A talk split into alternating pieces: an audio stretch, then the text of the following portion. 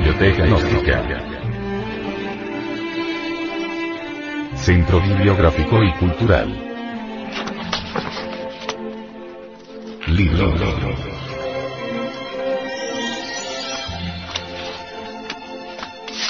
El misterio del áureo florecer. Autor. Samael Aumeor.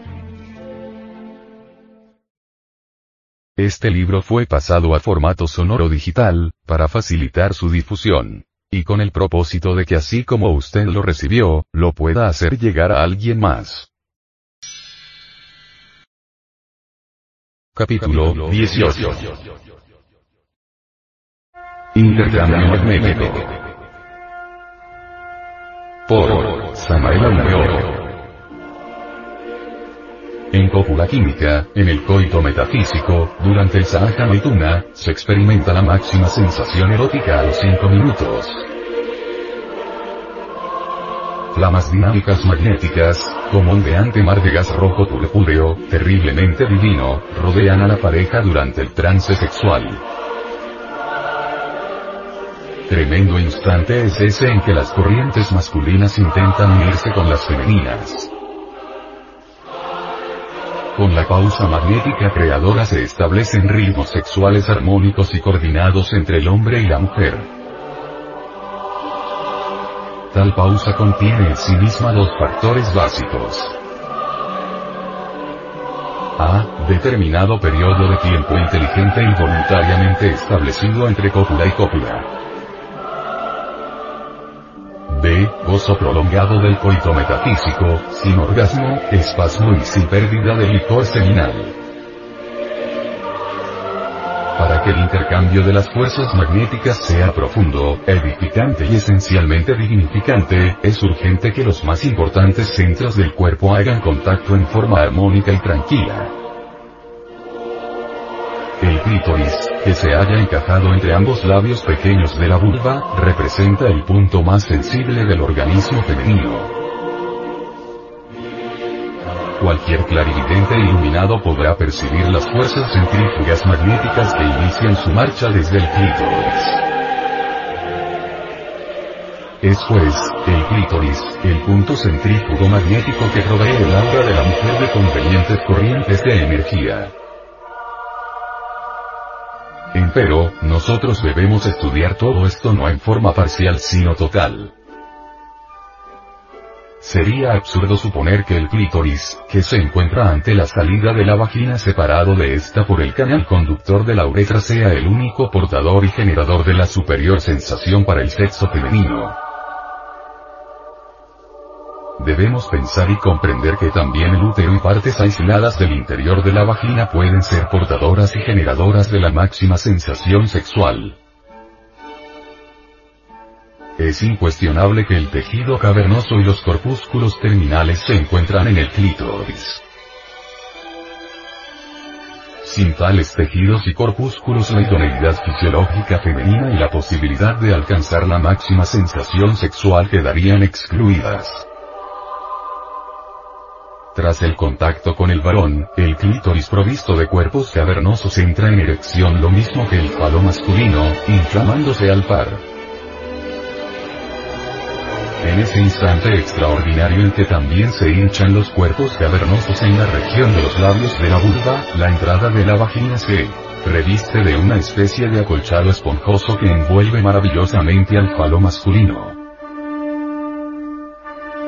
Cuanto más se humedece ahora la entrada de la vagina por la secreción glandular, tanto mayor es la posibilidad de llevar los finos condensadores magnéticos que allí se encuentran ubicados, a una afinidad eléctrica con el falo, que en la organización de tensión del cuerpo humano representa por decirlo así, el emisor primario de energía.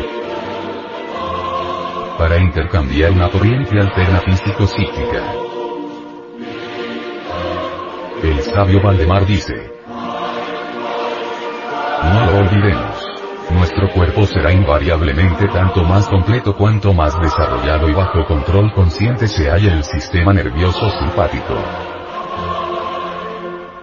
Cuando el hombre y la mujer, con el mínimo posible de movimientos, es decir, solo con los que son necesarios para el mantenimiento y prolongación del contacto, hacen de la unión sexual también una unión psíquica, solo entonces se procurará la oportunidad de que sean cargados de electricidad los ganglios cerebroespinales que se hayan ligados a la glándula pineal, la soberana del cuerpo, y además también al plexo solar, plexus coeliacus, con los numerosos plexos radiadores para el hígado, intestino, riñones y vaso.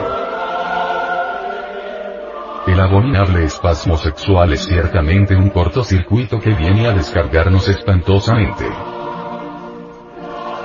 Por ello debemos evitarlo siempre. La fuerza maravillosa de Oz se halla especificada en los diversos órganos en calidad diversa. Así, el mejor y más fecundo intercambio magnético creador se fundamenta en el siguiente procedimiento revolucionario. El lado del corazón del varón reposa al lado derecho de la fémina, uniéndose su mano izquierda con la derecha de ella y estableciendo contacto su pie derecho con el izquierdo de la mujer. Los órganos sexuales pueden entonces dedicarse a una tarea a la que con harta frecuencia son sustraídos, o sea servir al principio físico de la asimilación y depuración de la materia, primariamente mediante la actuación sobre el plexo situado debajo del diafragma, parte ventral del sistema nervioso simpático, lo que es imprescindiblemente necesario como base para el desarrollo de la sensación más refinada. La cópula metafísica, con todo su refinamiento erótico, nos coloca en una posición privilegiada, mediante la cual disponemos de fuerzas maravillosas que nos permiten reducir a polvareda cósmica cada una de esas entidades tenebrosas que personifican nuestros defectos psicológicos.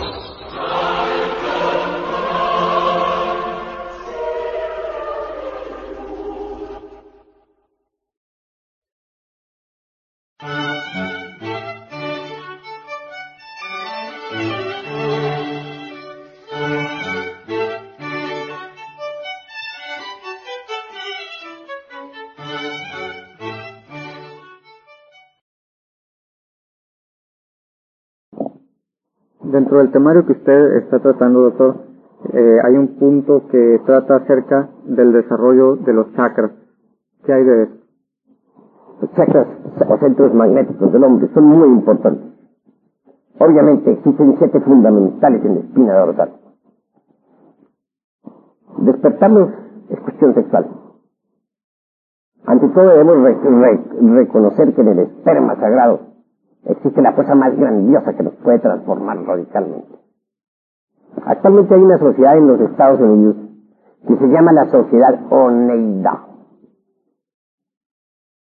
Los miembros de esa sociedad han sido debidamente controlados por grandes médicos científicos.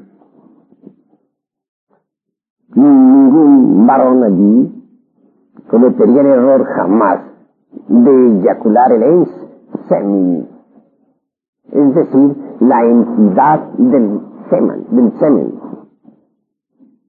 el contacto sexual de todas las parejas controladas por la Sociedad Medio de los Estados Unidos de Norteamérica. Permite que haya conexión del y pero jamás eyaculación del semen.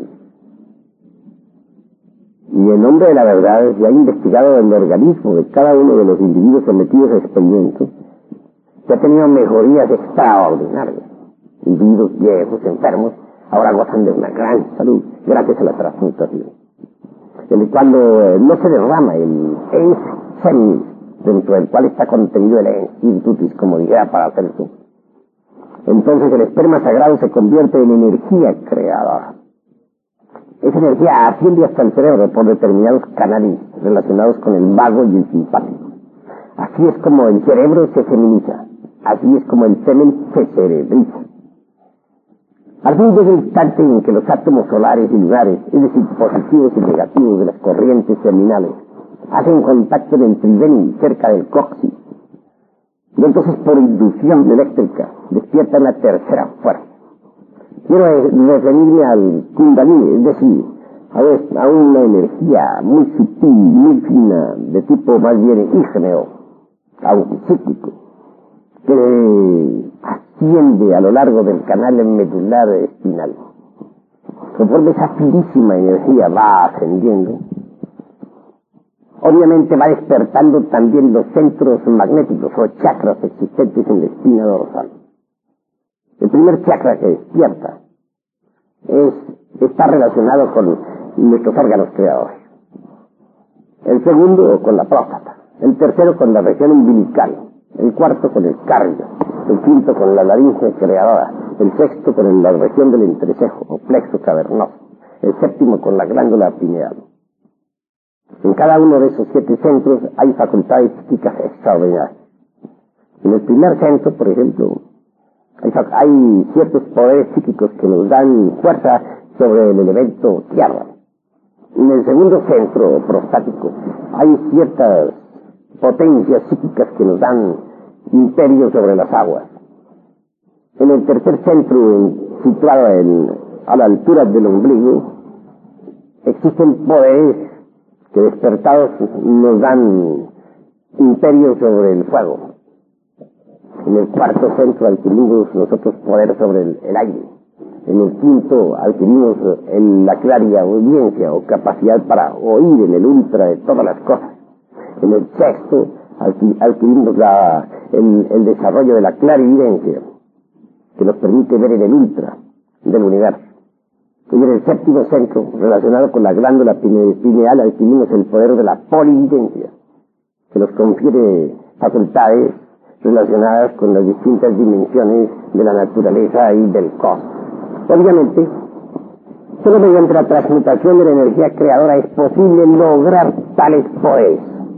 Y se pueden lograr, pero hay que transmutar el esperma sagrado de energía creadora y sublimar definitivamente la libido sexual.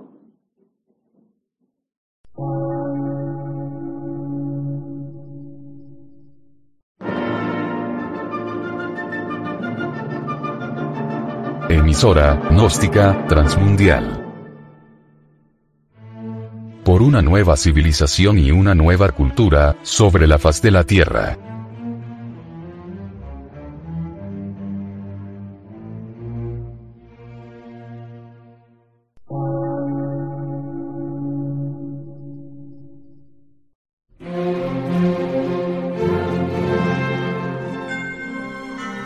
Medio de radiodifusión científico, artístico, místico y filosófico, de la Asociación Colombiana de Centros de Estudios Gnósticos, Antropológicos, Psicológicos y Culturales. A. C.